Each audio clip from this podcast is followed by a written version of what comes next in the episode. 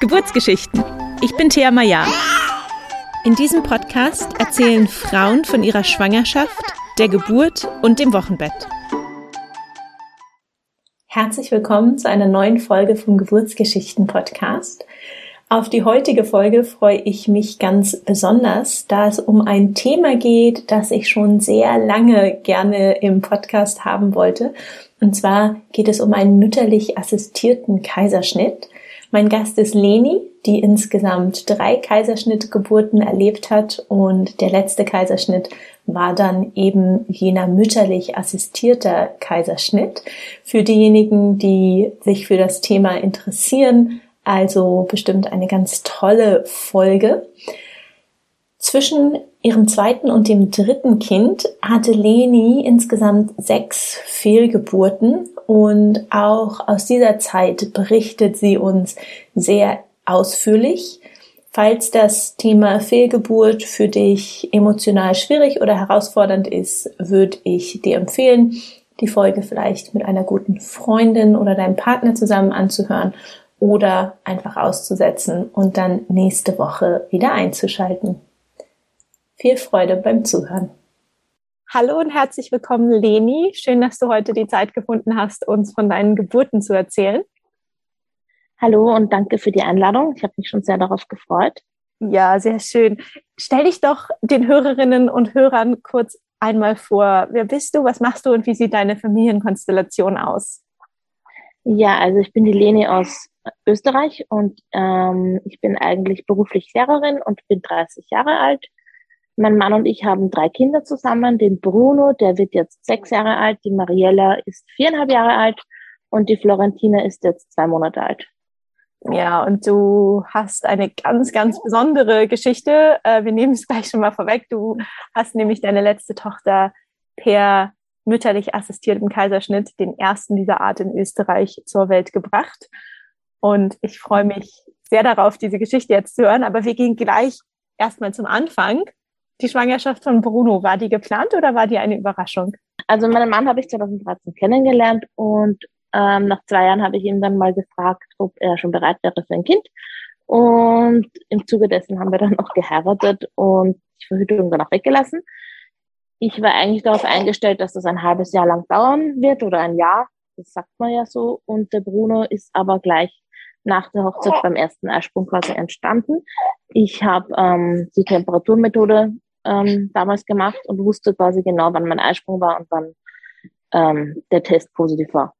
Und es war irgendwie wirklich wie im Film, also erster erster Zyklus ähm, und habe hab gleich positiv getestet.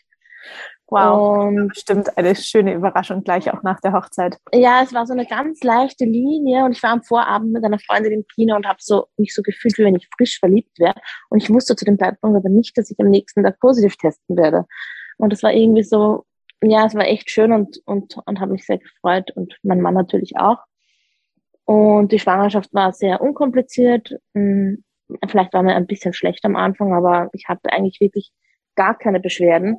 Das einzige Problem, was ich gegen Ende hatte, ähm, ist, dass mein Gebärmutterhals eigentlich zu lang war für das Ende der, für, für das Ende der Schwangerschaft. Ich war am errechneten Termin, also soll ich einfach weiter erzählen? Ja, ja, ja, ich gerne. bin nervös. Das ist ähm, kein Problem.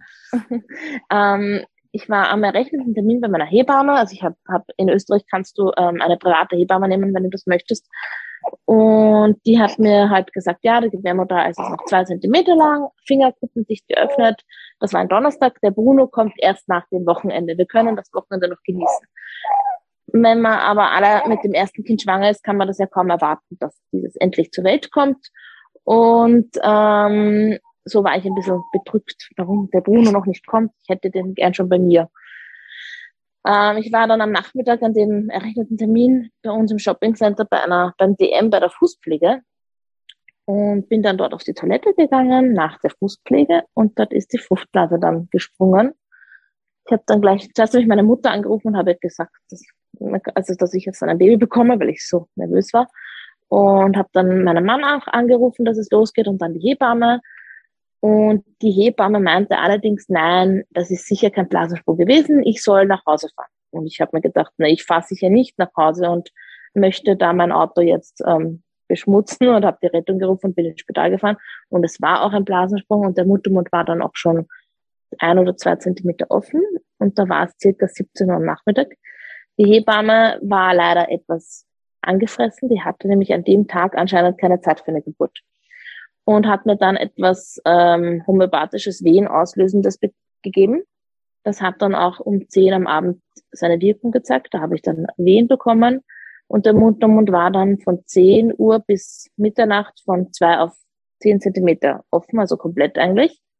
Ich bin die ganze Zeit aber am CTG gehangen, weil Bonusherztöne nicht so gut waren. Mir hat die Hebamme dann danach erzählt, ja, die Buben halten anscheinend nicht so viel aus wie die Mädchen unter der Geburt. Und ähm, wir müssen ihn jetzt mit der Sauglocke holen, weil der Bruno kommt nicht runter. Und ich bin aber die ganze Zeit nur gelegen. Also mich wundert es eigentlich im Nachhinein nicht, dass der nicht runtergekommen ist, weil man sagt ja eigentlich, dass sich die Frauen während der Geburt bewegen sollen. Mhm. So, die Hebamme hat das aber irgendwie nicht veranlasst, keine Ahnung. Ich habe in dem Moment natürlich nicht daran gedacht und ich bin ja auch Erstgebärende gewesen. Ähm, ich bin aber dann im Bett gelegen und halt am CTG und ja, wir holen jetzt mit der Sauglocke. Und das wollte ich auf keinen Fall, weil ich Angst hatte, dass der Bruno stecken bleibt und einen Sauerstoffmangel hat oder sonstige irgendwie. Ich habe mir gedacht, vielleicht gibt es auch einen Grund, dass er nicht runterkommt.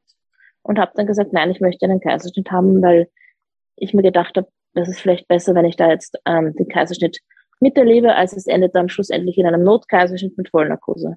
Ja, dann ist auch alles relativ sch schnell gegangen. Wir sind dann in den OP runtergefahren. Ähm, ich habe dort die, ähm, die Spinale bekommen, also dass der, dass, dass man ab der, ab dem Becken nach unten ähm, nichts spürt. Ähm, mein Mann ist sich dabei umzogen gegangen, umziehen gegangen und also vom Gefühl Kreislauf bis OP, es geht los, hatte ich da so zehn Minuten. Und ähm, dann war der, dann ist der Bruno, also genau, das, also der Kaiserschnitt war damals, wie war denn das? Genau, na, sie haben den Bruno rausgeholt, ihn mir über das OP-Tuch, was da zwischen meinem Bauch und mir gehangen ist, gezeigt, hallo Mama. Und dann haben sie den Bruno schon zum Kinderarzt gebracht. In Österreich ist, ist es nämlich so, dass du beim Kaiserschnitt das Kind auf jeden Fall ähm, vom Kinderarzt untersuchen lassen musst. Danach äh, wurde mir der Bruno so an den Kopf gehalten, also so ähm, mit, er war eingepackt oder eingewickelt in Handtüchern oder in irgendwelchen Tüchern und wurde mir an den Kopf gehalten, so zum Kuscheln unter Anführungszeichen. Das war aber, finde ich, gar kein Kuscheln. Und danach ist der Bruno mit meinem Mann ähm, raufgegangen, abwiegen, messen, was weiß ich, kuscheln angeblich. Also mein Mann erzählt heute noch, dass er ihn dann nachts auf die Brust bekommen hat und der Bruno hat damals schon nach der Brust durchgesucht, er war aber nicht bei mir. Ich habe ihn dann erst im Aufwachraum bekommen und ähm, die Hebamme hat dann irgendwie, hatte man das Gefühl, dass die Hebamme auch schnell wieder weg musste, was ich halt irgendwie sehr schade fand, weil ich habe Hilfe gebraucht beim Stehen, ich habe bei allem eigentlich Hilfe gebraucht, weil es ist halt mein erstes Kind gewesen. Und es war ja auch eine Wahlhebamme, die du extra dafür bezahlt hast, dass sie dich bei genau. der Geburt und nach der Geburt begleitet. Genau, und deswegen habe ich auch gemeint, dass die Hebamme keine Zeit hatte an dem Tag mhm. anscheinend, weil sie hatte gesagt, der kommt erst nach dem Wochenende. Aber ich hatte einen Blasensprung und der Bruno wollte jetzt auf die Welt kommen und ich habe jetzt Hilfe gebraucht, die ich nicht bekommen habe. Und ich weiß halt noch, also ich habe heute noch das Gefühl, dass mir da irgendwie was genommen worden ist, weil bei meinen Töchtern hat das gepasst, der Kaiserschnitt. Der Bruno war gesund. Warum ist der nicht bei mir geblieben? Warum sind die raufgegangen, kuscheln? Warum ist mein Baby nicht bei mir geblieben? Hm. Damals habe ich das in dem Moment schön zu hören, dass er versucht hat, beim Papa an die Brust zu kriechen und wenigstens da den Hautkontakt hatte, aber es ist trotzdem total traurig. Das Baby gehört einfach zur Mama. Also mein Mann hat das phänomenal gemacht. Er ist der beste Papa in meinen Augen. Also er hat das wirklich super gemacht, aber trotzdem gehört das Baby, finde ich, einfach zur Mama nach der Geburt. Mhm. Wenn es der Mama gut geht, wenn es dem Baby gut geht, weiß ich nicht, wo da das Problem ist, ehrlich gesagt. Ja. Also in, in dem Moment war es mir eh auch egal, dass es nicht bei mir war, aber im Nachhinein betrachtet, das wollte ich noch sagen. Ähm, Im Spital war es dann so, der Bruno ist in der Nacht um zwei Uhr auf die Welt gekommen und ich war natürlich sehr fertig. Er war auch fertig, weil er hat ja voll die Wehen mitbekommen und den Blasersprung. Und meine Brust oder meine Brustwarzen sind sehr groß und der Bruno hatte Schwierigkeiten, das in den Mund zu bekommen. Und ich habe beim Anlegen jedes Mal Hilfe gebraucht, weil ich es halt nicht konnte. Und nachdem ich mir das halt dann so vorstelle, in einem Spital sind ja da mehrere Wöchnerinnen, die wahrscheinlich ständig läuten und ständig Hilfe brauchen beim Stillen oder sonstigen Sachen, ähm, hat mir dann halt irgendeine Schwester oder Hebamme Stillhütchen hingegeben, also hergegeben. Und mit dem konnte ich den Bruno dann problemlos stillen, aber es wurde man, also der Bruno hat dann viel geweint und ich dachte auch, dass er nicht satt wird und habe dann auch schnell angefangen zum Zufüttern und irgendwie war dann die Stillbeziehung ziemlich zerstört, weil der konnte nicht ohne Stillchen trinken. Er, noch dazu war er so ein Speib, Speibkind, also der hat immer oft erbrochen nach dem Trinken und sehr viel. Ich habe dann eben gedacht, dass der nicht satt wird von der Muttermilch und habe ihm halt noch eine Flasche gegeben. Und irgendwie haben wir dann die ersten elf Wochen uns durchgestillt mit Flaschen und Stillhütchen.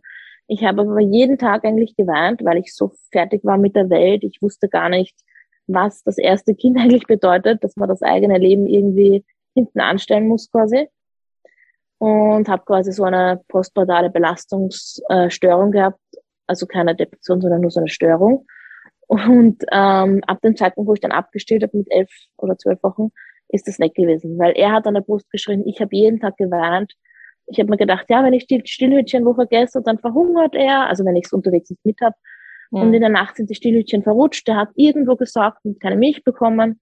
Und ich war wirklich fertig damals. Und ähm, wenn mein Mann da nicht so hilfsbereit oder so, so, ein, so ein unwerfender Papa gewesen wäre, der mit dem Bruno in der Nacht herumgegangen ist oder sich auf den Beziehball gesetzt hat, also ich glaube, dann wäre ich ziemlich verloren gewesen. Irgendwie habe ich mir gedacht, dass ich die Bilderbuchmama bin und mein Mann sich schwer tun wird, aber es war umgekehrt irgendwie. Er ist der geborene Papa und ich habe mir echt schwer getan.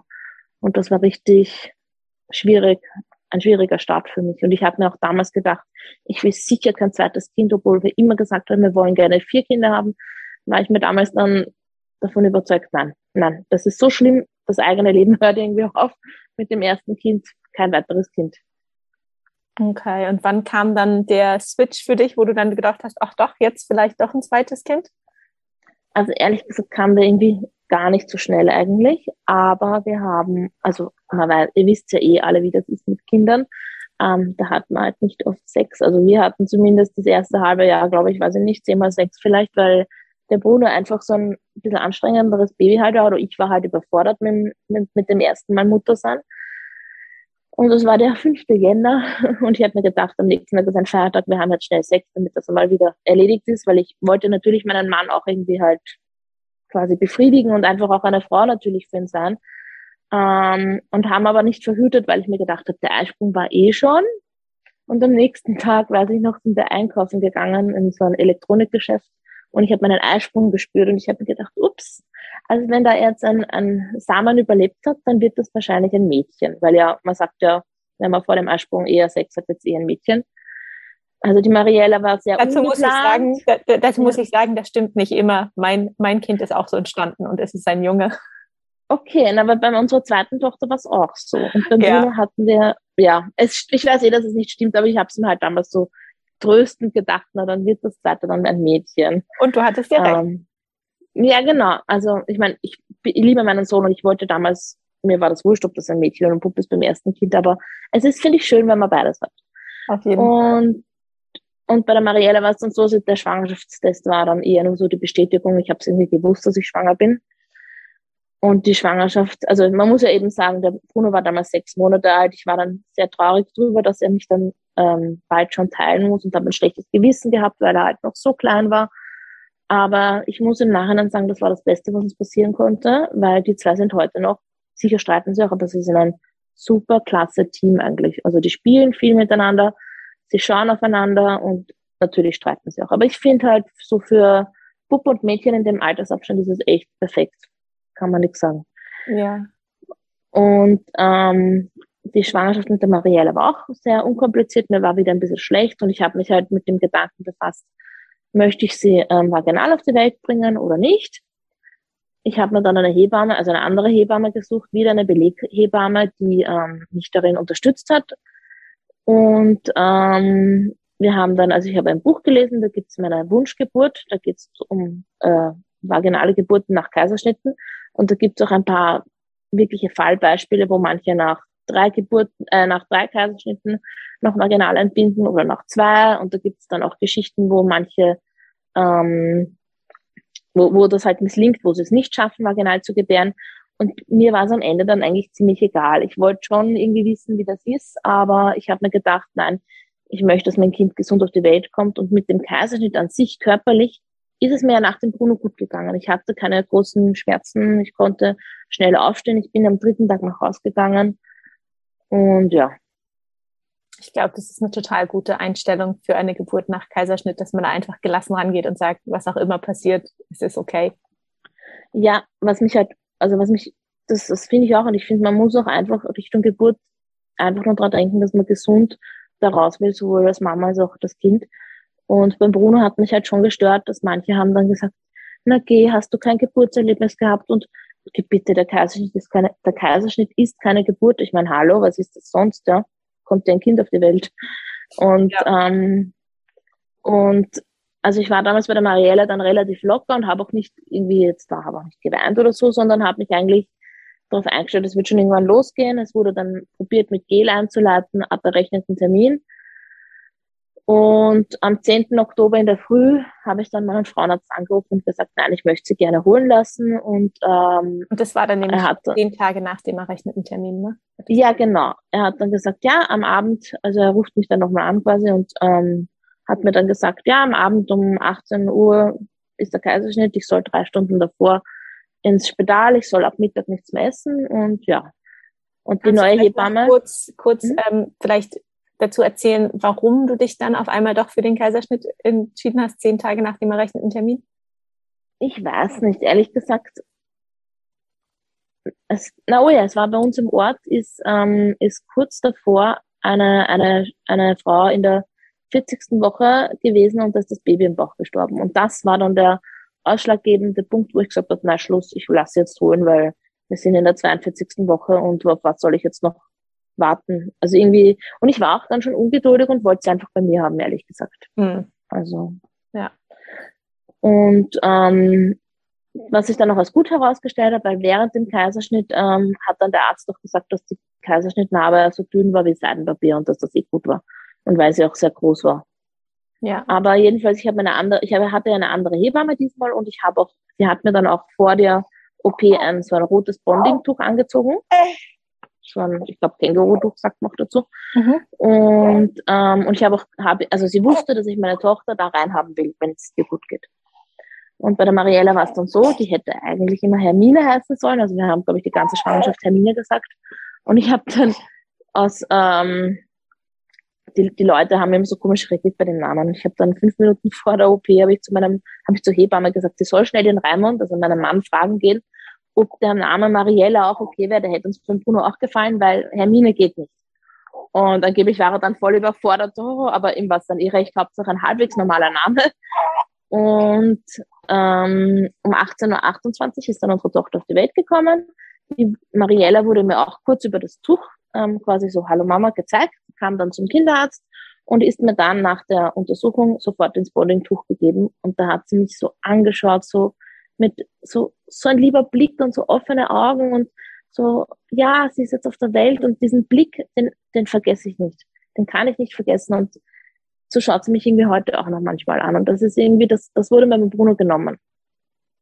Oh, ich, ich freue mich gerade, weil ich, ich kriege gerade ein bisschen Gänsehaut, wie du das erzählst und freue mich, dass du die Erfahrung machen konntest mit Mariella.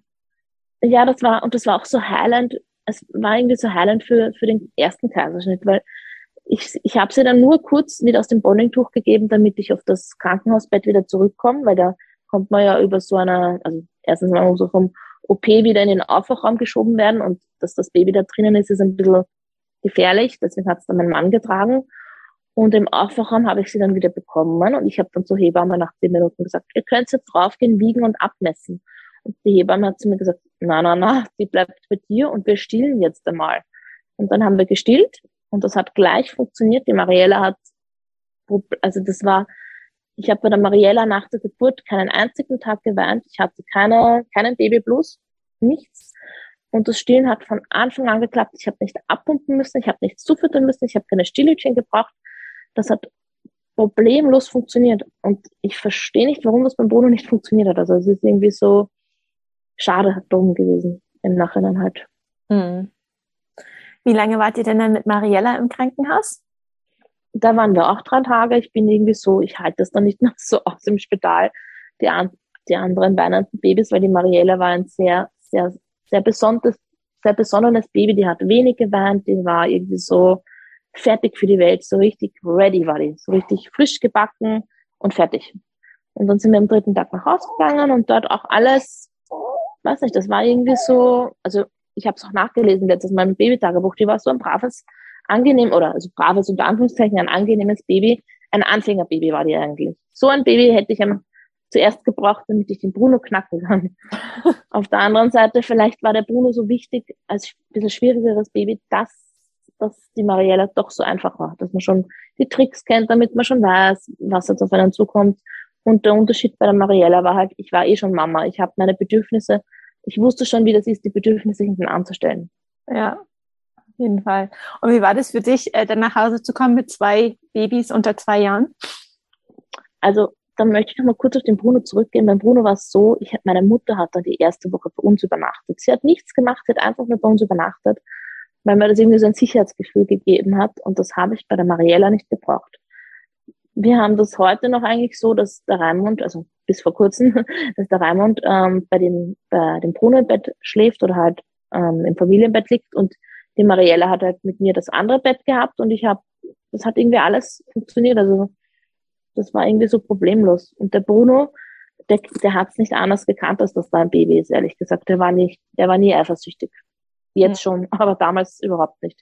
Die ersten zwei, drei Jahre bis, bis ungefähr zum ersten Lockdown, also wie der Bruno dann drei Jahre alt wurde, oder vier Jahre alt wurde, ähm, hat alles problemlos funktioniert zwischen den beiden.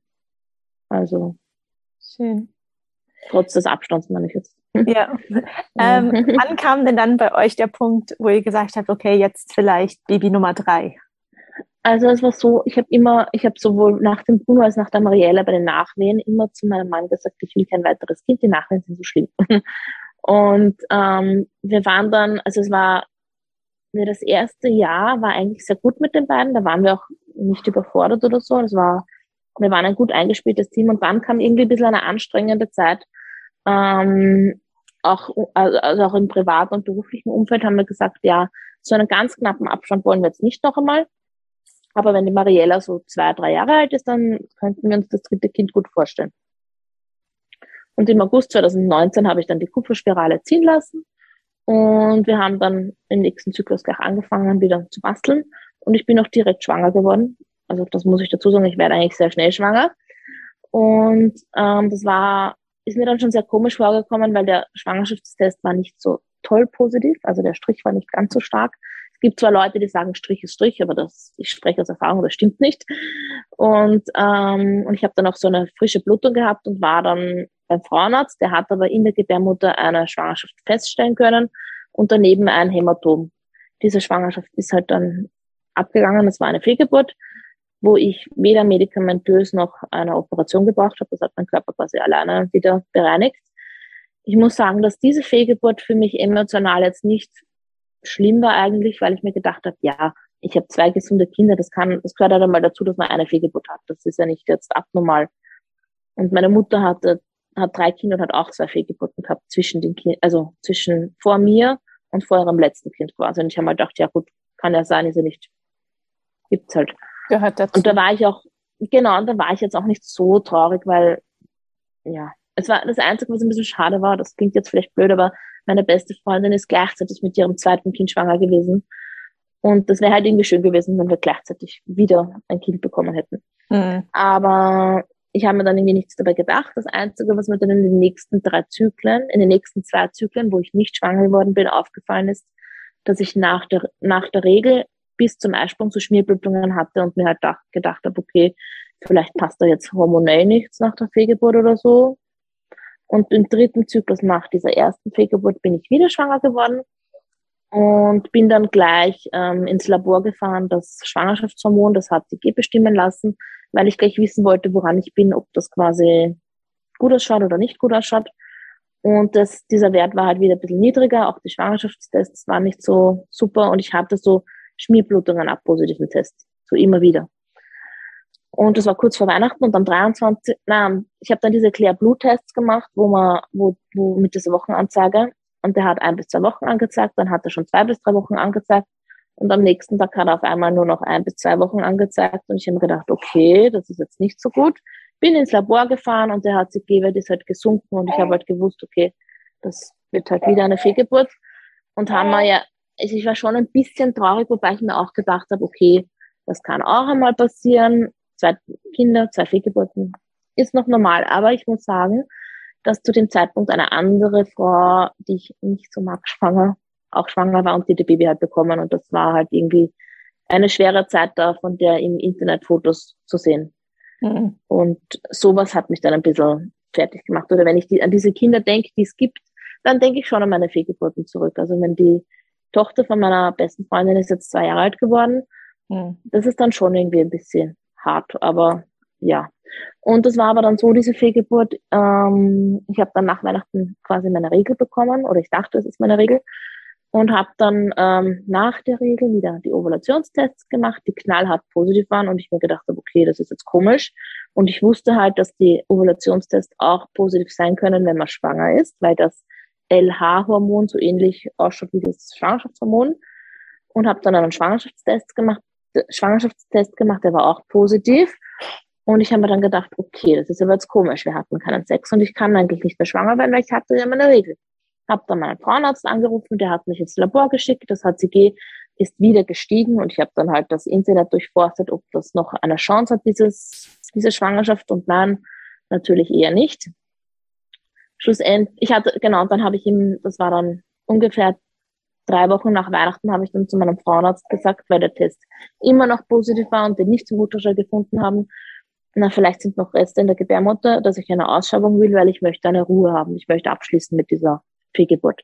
Hab dann eine Ausschabung bekommen. Leider ist das HCG danach trotzdem weiter gestiegen. Und ich war dann bereits, glaube ich, das dritte Mal mit einseitigen, nicht extrem starken, aber doch stärkeren Schmerzen im Spital, wo dann ähm, der sechste Arzt, der mich dann per Ultraschall untersucht hat, hat dann endlich die Eileiterschwangerschaft gefunden, die aber jetzt nicht mit Herzschlag oder so war, sondern halt, ich, ehrlich gesagt habe ich nicht mal ein Bild von dieser Schwangerschaft, aber es war kein Herzschlag. Ich habe dann ähm, MCX bekommen, das ist ein, ein Chemotherapeutikum, wo, wo sich halt auch ähm, Schwangerschaftszellen, das, die, die sterben dadurch ab quasi, weil das ähm, Krebszellen, die, die teilen sich halt auch so schnell wie Schwangerschaftszellen und dieses MCX beendet das quasi. Und damals war ich sehr fertig, weil eine Eileiterschwangerschaft, das hat mir, das hat mir irgendwie große Angst gemacht, weil ich mir gedacht habe, ja super, jetzt brauche ich eine künstliche Befruchtung vielleicht, weil der Eileiter nicht mehr funktioniert und war richtig fertig und ich musste alleine ins Spital, weil an dem Wochenende hat man, ähm, habe ich, also, also ich habe, ich bin Hundezüchterin und ich hatte an dem Wochenende meine Welpen zu Hause. Gott sei Dank ist meine Mutter gekommen und mein bester Freund, die haben dann die Kinder umsorgt und auch die Welpen. Und ich bin dann das Wochenende halt leider im Spital gewesen. Witzigerweise hat meine zweijährige Tochter an dem Wochenende beschlossen, auch aufs Klo zu gehen. Das war auch irgendwie so prägend in der, in der Zeit. Und im Spital hat mir dann, haben mir dann zwei Ärzte gesagt, dass ich, dass wir halt mindestens drei Monate oder wir müssen drei Monate passieren, weil ähm, der Körper braucht eine gewisse Zeit, um diese Schwangerschaft zu resorbieren, also abzubauen vor Ort quasi, dass dann nicht nochmal was hängen bleibt.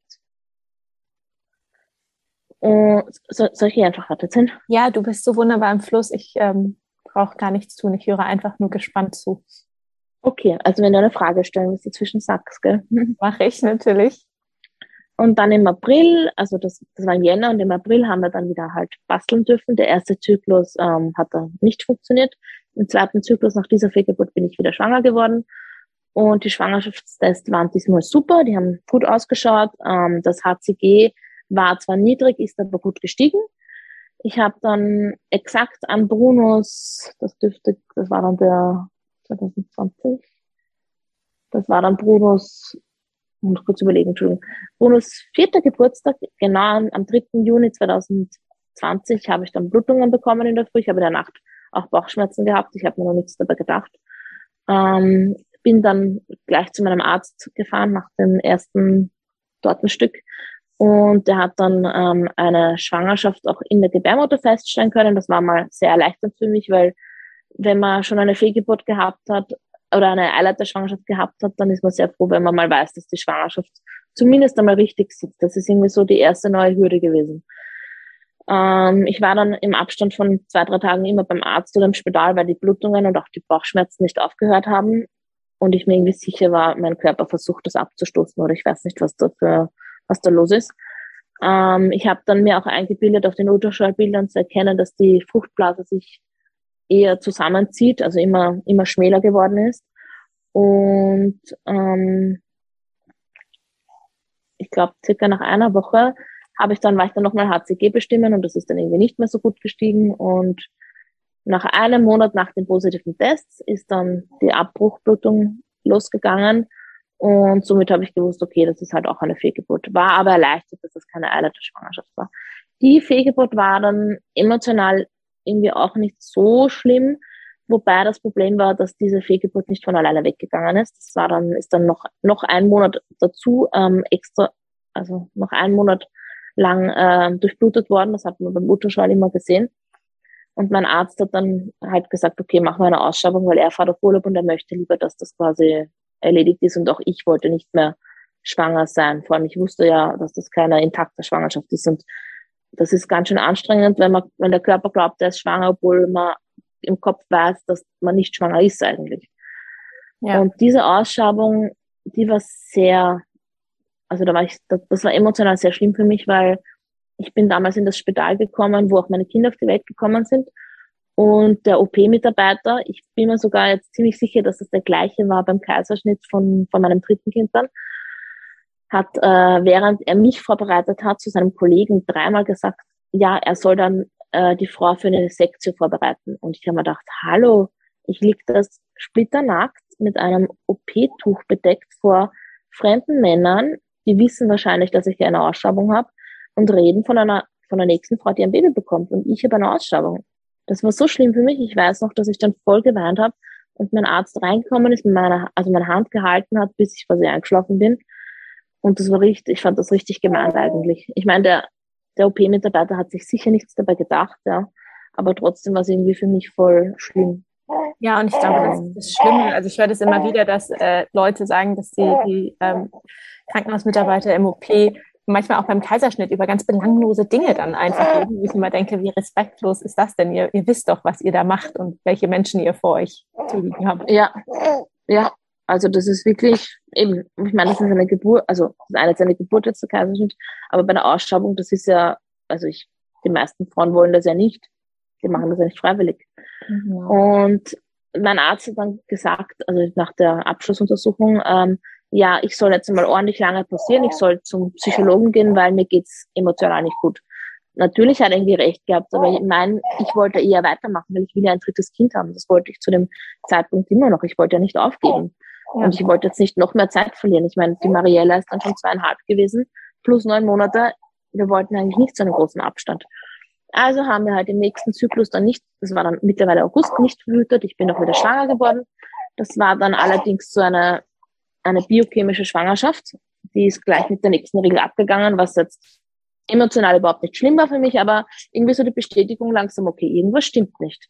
Und ich hatte ja immer noch diese Blutungen von, von nach der Regel bis zum Eisprung, wobei man mittlerweile wusste, dass ich eine Dehiszenz von der Kaiserschnittnarbe hatte. Also das ist am Ende von der Gebärmutter so wie eine Mulde, wo sich das Restblut sammelt, das dann abgeht halt quasi. Mhm. Und dann, ich glaube, genau, dann sind wir das erste Mal in die Kinderwunschklinik gegangen.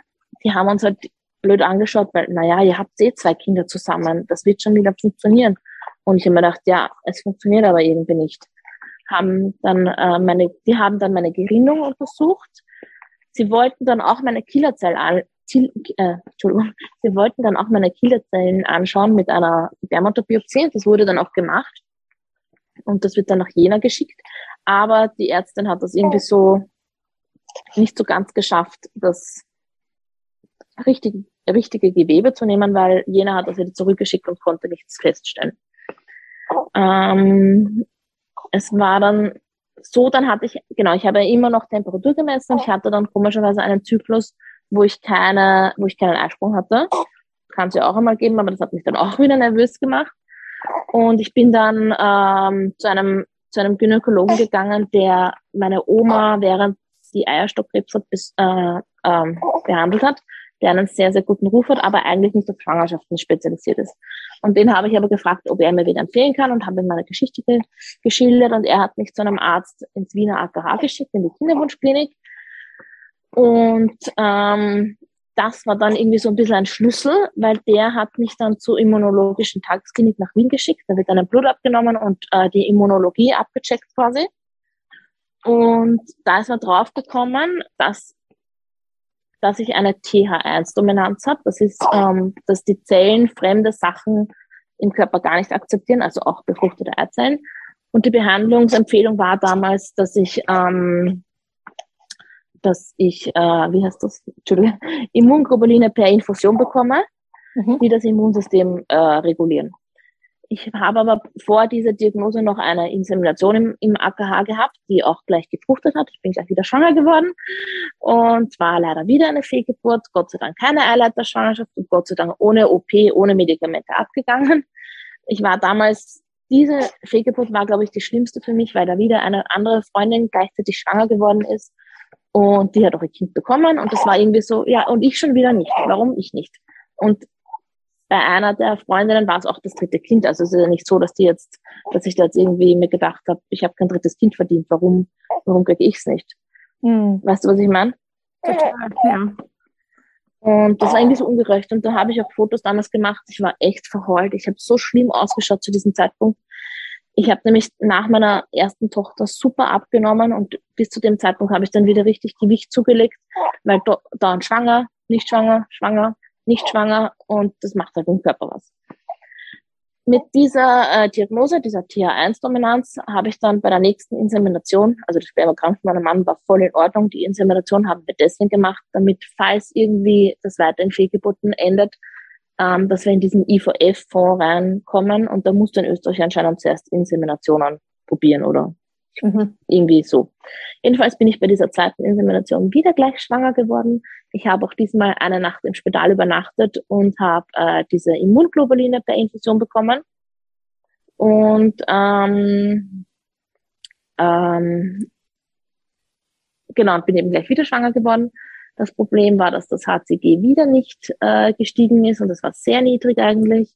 Und ich bin gleich davon ausgegangen, okay, das geht mit der nächsten Regel ab, fertig erledigt. So war es aber leider nicht. Ähm, man hat dann wieder im Ultraschall gesucht, wo diese Schwangerschaft sitzt. Man hat sie eigentlich nie gefunden, wobei eine Ultraschallerin die die Vermutung hatte, dass es im anderen Eileiter sitzt, aber nicht halt sicher bestätigen konnte. Daraufhin habe ich dann gesagt, also es stand dann damals im Raum entweder Eileiter gleich entfernen oder MCX noch einmal und ich habe gesagt, na, ich möchte mir jetzt nicht äh, die Eileiter entfernen lassen, einfach so, ich mag lieber dieses MCX halt nochmal haben, auch wenn es blöd ist dann mit dieser Wartezeit, weil ähm, ich wollte zu dem Zeitpunkt immer eine Bauchspiegelung haben, mit, wo man die Eileiter nochmal genau anschaut und auch die Gebärmutter anschaut, ob da irgendwas nicht passt. Ähm, habe dann dieses MTX bekommen, habe auch gewusst, okay, drei Monate Pause, was mir aber dann irgendwie eh gut getan hat, weil ich mir gedacht habe, ähm, ja, ein bisschen Abstand von dem Ganzen und gut, vielleicht kriegen wir halt kein drittes Kind. Ich war dann schon ein bisschen erledigt und habe mir habe mich mit dem Gedanken angefreundet, okay, vielleicht soll es halt nicht sein. Ich habe zwei gesunde Kinder, Kinder, ich habe einen Sohn, ich habe eine Tochter, was will man mehr? Und ähm, habe aber zu dem Zeitpunkt auch schon zum Beispiel die Hormone untersuchen lassen, auch die, ähm, ich hatte eine Heikose, da wird, wenn die Eileiter per Ultraschall mit so einer Flüssigkeit durchspült, die waren durchgängig, da war überhaupt kein Problem, also weiß ich auch nicht, warum ich die Eileiterschwangerschaften hatte. Ich hatte, also der Chlamydientest, das hatte ich auch nie, das war auch negativ und bin irgendwie so bis am Ende mit meinem Latein gestanden und es stand dann im Raum äh, ähm, eine eine künstliche Befruchtung zu machen, also eine, eine, eine IVF. Aber dafür musste ich mir die Eileiter entfernen lassen, weil sonst wieder die Gefahr ist, dass, dass, dass die befruchtete Eizelle wieder raufwandern könnte und sich wieder im Eileiter festsetzt. Und wenn man eh gleich eine künstliche Befruchtung macht, braucht man die Eileiter eigentlich nicht. Und am 4. Mai, also heute vor einem Jahr eigentlich, fällt mir gerade an, ähm, hat mich der Narkosearzt angerufen, ja, ähm, es kann sein, dass wenn ich aufwache, dass man das merkt, wie der Tubus mir rausgezogen wird. Und das war für mich irgendwie so eine unglaublich schlimme Vorstellung, weil ich habe eine Brechphobie und ich habe mir gedacht, ja, dann wirkt es mich dann sicher, okay. Nein, ich sag die okay einmal ab. Und dann war ich wirklich so, ja gut, ähm, was machen wir noch, was könnte man noch machen oder lassen wir das mit dem dritten Kind? Weil ich hatte ja die zweite, bei der zweiten Insemination hatte ich ja diese Infusion mit den Immunglobulinen, die eigentlich der Schlüssel zu dem Erfolg äh, hätten sein sollen. Ich hatte aber damals trotzdem eine Fehlgeburt, wobei man ja nicht sicher weiß, ob das nicht eine zweite Eileiterschwangerschaft war. Mhm. Jedenfalls, äh, passt das nicht so? Oder ja, total. Also vielleicht kurz noch, nein, absolut. Ich finde es total spannend. Vielleicht nur noch mal kurz für die, die jetzt gar nicht mitzählen konnten. Wir sind mittlerweile bei sechs Fehlgeburten angelangt. Richtig? Genau. Genau, und ich bin auch zu dem Zeitpunkt in Facebook in einer Gruppe schon gewesen, ähm, das heißt habituelle Ab Aborte, weil ein Hab also du hast habituelle Aborte ab dem Zeitpunkt von drei Fehlgeburten in Folge, also ohne dass ein Kind dazwischen geboren wird. Und man liest doch im Internet, dass diese Diagnose halt ähm, natürlich für die Frau und auch für den Mann sehr schlimm ist oder halt für den Partner, aber auch für die Ärzte, weil oft ähm, wird gar keine Diagnose gefunden, warum und ähm, und wenn, dann sind diese Diagnosen auch nicht leicht zu ähm, lösen. Ich habe dann ähm, in einem Forum aber gelesen, dass es in Deutschland ähm, zwei, drei Immunologen gibt, die sich auf Kinderwunsch spezialisiert haben. Und ich mir gedacht, okay, vielleicht schicke ich halt dort noch mal Blut hin, weil die machen. Ich habe auch gewusst, dass jeder Immunologe anders arbeitet. Also der in Österreich, da, bei dem ich war, der arbeitet halt mit Immunglobuline. In Deutschland gibt es einen, der arbeitet mit Cortison und mit Omega-3. Dann gibt's noch zwei andere, die mit irgendwelchen anderen Sachen arbeiten. Jedenfalls war es dann so, dass wir im Juni nicht mehr verhüten mussten. Und ich habe mir gedacht, ja, verhüten wir halt nicht, aber es wird eh nicht hinhauen. Und am 30. Juni waren wir dann nochmal in einer anderen Kinderwunschklinik, weil ich halt irgendwie nicht aufgeben wollte. Die hätten uns dann noch zu Insulinresistenz und noch irgendwelchen Sachen geschickt, aber mit uns eine IVF gemacht. Und da sieht man halt doch, ob sich vielleicht die Eizelle nicht gut entwickelt oder sonst was. Aber es, aber die Reaktion von denen war halt auch so, ja, ihr habt eh, also nicht ihr habt eh zwei Kinder, aber ihr habt zusammen ja zwei Kinder, das wird eh klappen. Das war halt jetzt Pech und für mich war das aber kein Pech mehr nach sechs Fehlgeburten. Das war irgendwie schon sehr hart einfach und unfair. Und am 30. Juni, wo wir dann in dieser Kinderwunschklinik waren, habe ich so beim Rausgehen gemerkt, okay, meine Brüste spannen seitlich. Das war irgendwie schon so ein verdächtiges Zeichen. Und ich dachte, okay, vielleicht bin ich schwanger.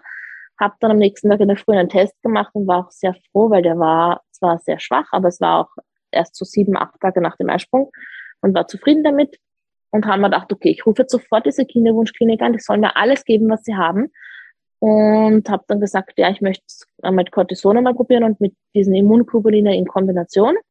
Habe das so am 1. Juli, wo ich positiv getestet habe, zu Mittag bekommen. Und am nächsten Tag habe ich dann wieder Schwangerschaftstests gemacht. Die waren irgendwie nicht wirklich stärker geworden. Also war ich irgendwie sehr traurig darüber und habe mir gedacht, okay, das geht sicher wieder ab. Ähm, habe dann aber den Arzt angerufen in der Kinderwunschklinik und ihn gefragt, ob das zu spät war, ob man dieses Cortison vielleicht früher nehmen sollte, so ab Eisprung hat er gemeint, nein, nein, das kann schon noch wirklich, ich soll er mal warten. Hab dann ähm, an dem 1. Juli war dann am nächsten Tag das HCG-Ergebnis da und das HCG war 8, also sehr niedrig eigentlich. Bin dann am äh, Montag drauf, das war ein Donnerstag, am Montag drauf wieder in die Kinderwunschklinik gegangen, dort wurde mir wieder Blut abgenommen und das HCG jetzt auf 180 gestiegen, was extrem hoch ist und ich habe mir dann gleich gedacht, oh Gott, das ist sicher eine Eileiterschwangerschaft, weil da hört man halt auch, dass das HCG extrem hochschießen kann.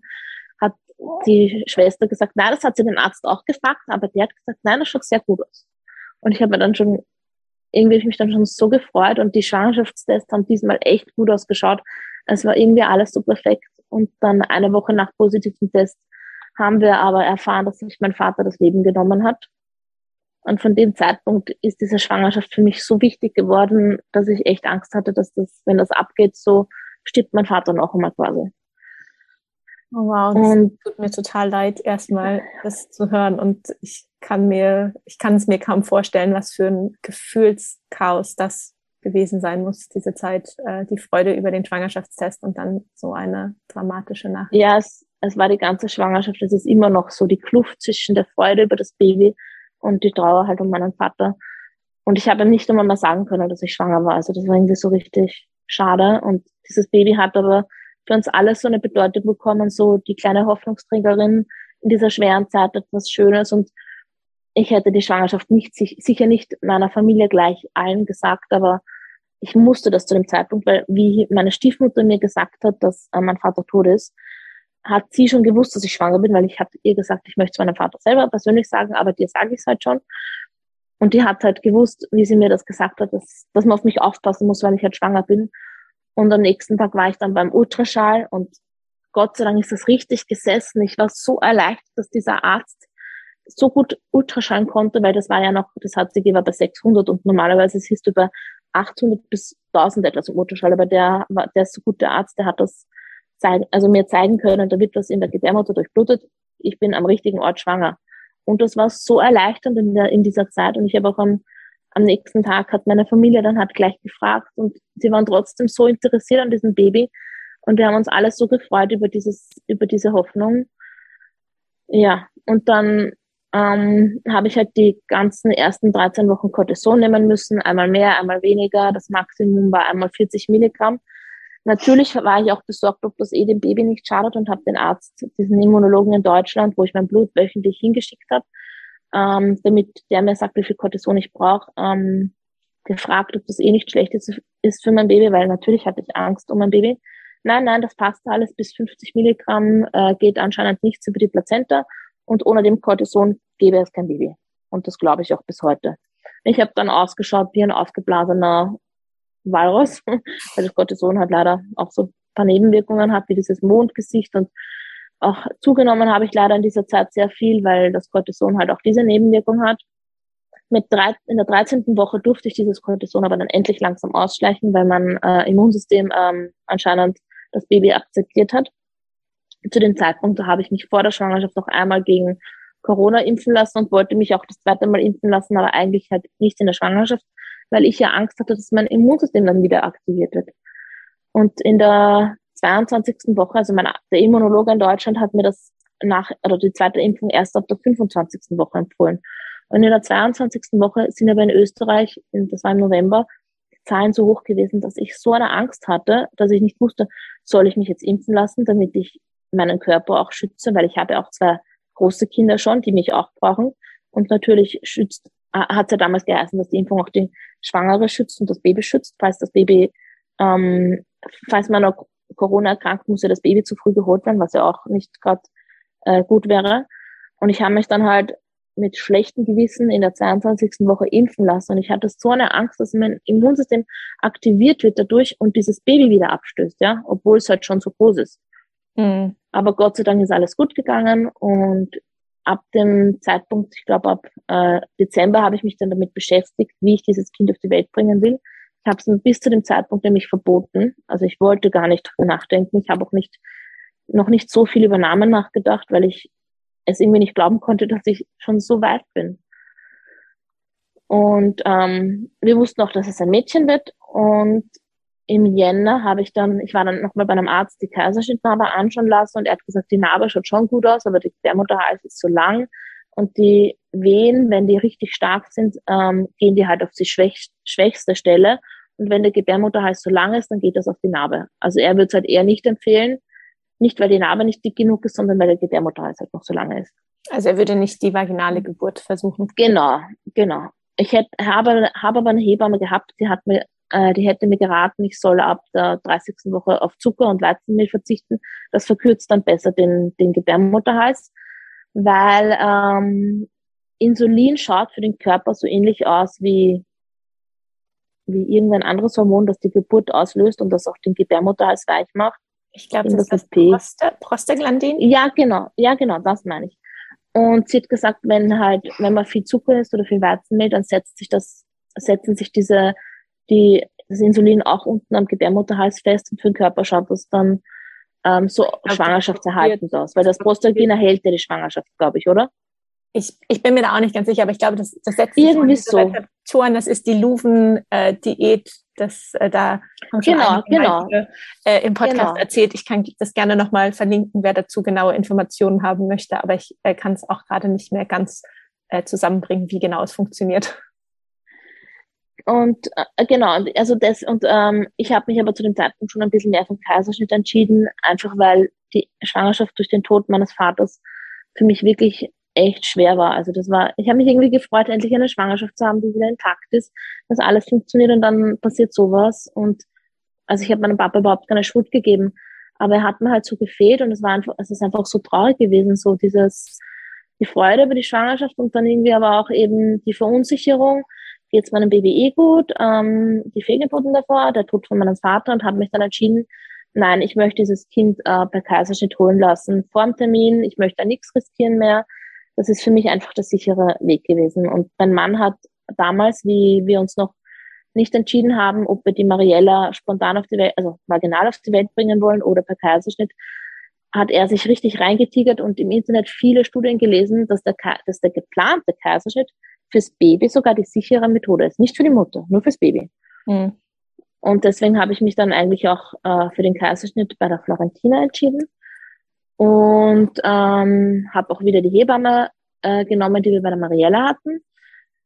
Und es war dann so, wir waren auf Skiurlaub in den Semesterferien, das war Ende Februar oder nein, mit Anfang Februar, Entschuldigung, und habe auf Instagram halt äh, herumgesurft. Ich war ja nicht Skifahren hochschwanger, meine Kinder schon und mein Mann auch.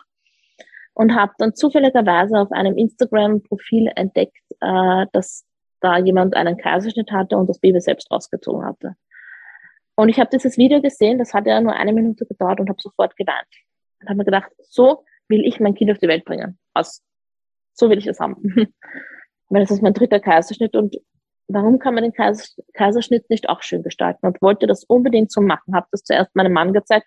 Der war etwas skeptisch und hat sich gedacht, na ja, nur damit du so ein Video hast, machen wir das nicht. Und ich so, na nicht wegen dem Video. Ich möchte mein Kind selber rausziehen. Ich möchte mein Baby als erstes bei mir haben. Soll ich Ihnen weiter erzählen? Ja, bitte. Ich bin ganz gespannt, wie es weitergeht. okay.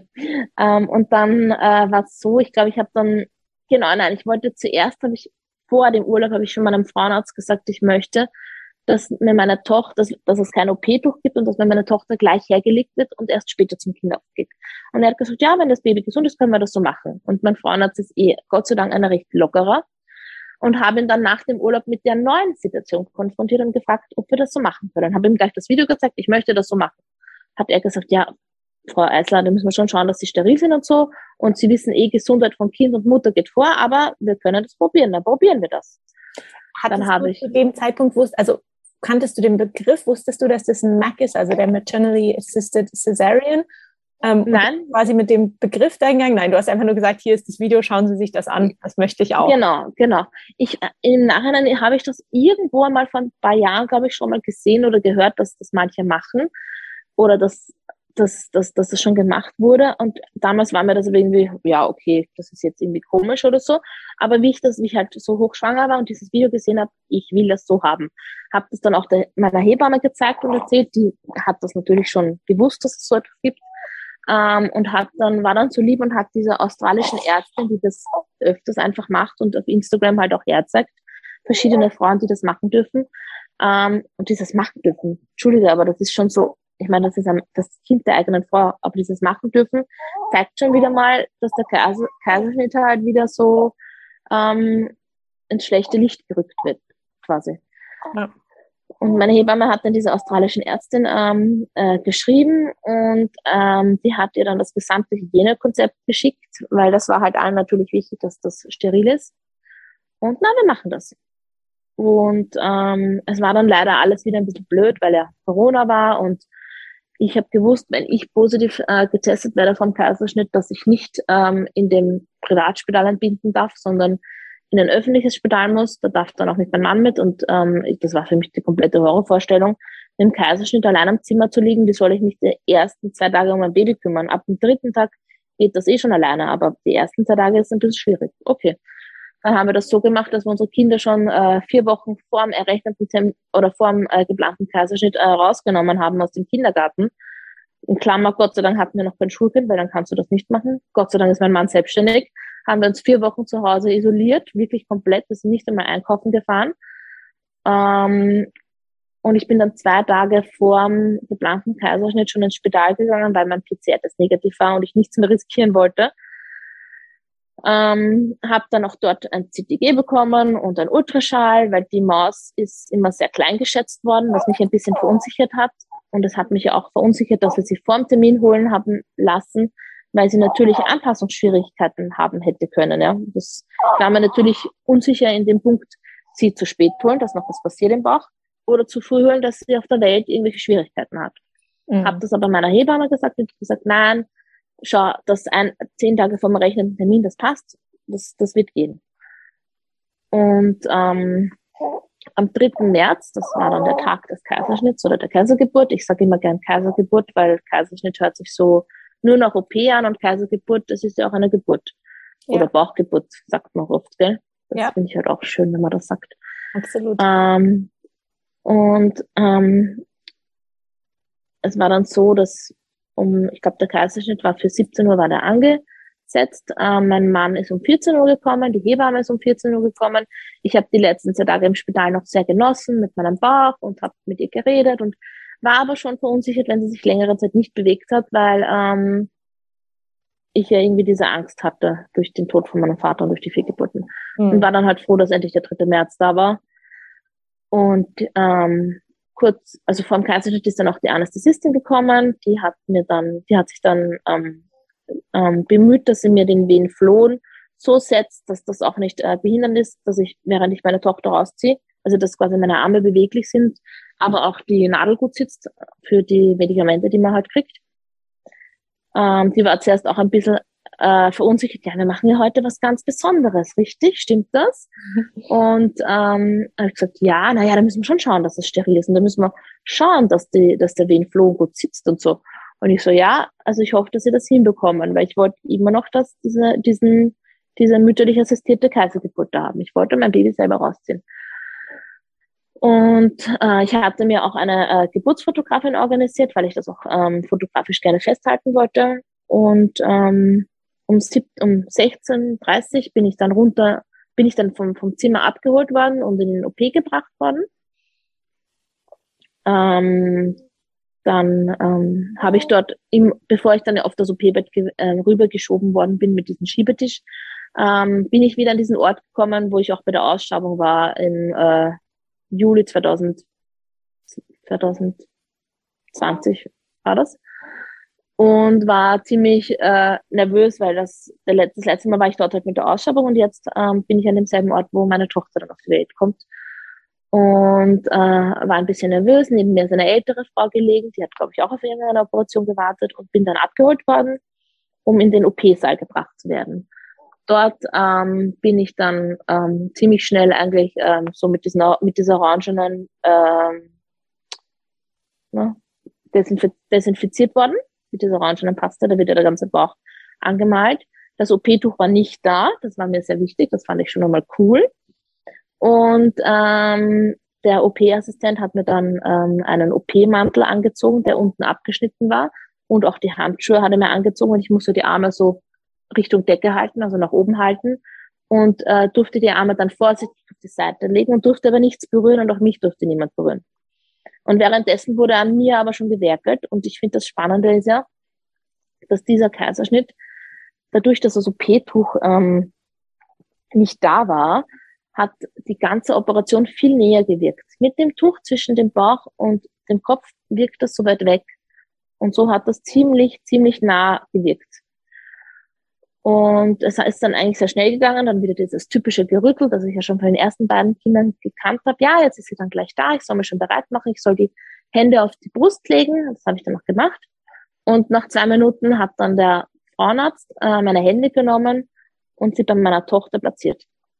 Den, ich weiß das noch, ich weiß das noch genau, dass er den äh, meinen rechten Arm hat er auf die Schulter des Babys platziert und ich dachte so, oh oh, ihn haben doch gesagt in der Achsel, wieso macht er das denn jetzt so? Und der, den linken Arm hat er mir unter der Achsel von meiner Tochter platziert.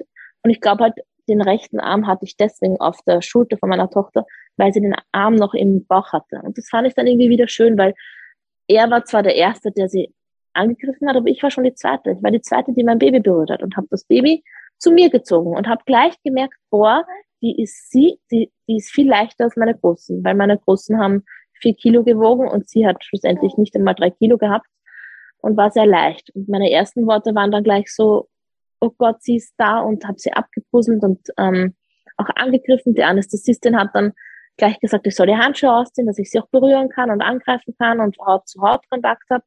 Und dann habe ich gleich gefragt, ob sie eh gesund ist. Und sie hat aber eh sofort geschrien. Sie hat wirklich geschrien und man hat gemerkt, ja, da passt alles, aber ich habe halt trotzdem zehnmal, zwölfmal nachgefragt, ob sie gesund ist. Der Kinderarzt hat sie dann auf mir zuerst untersucht, also hat sie abgehört und hat gesagt, nein, es passt alles.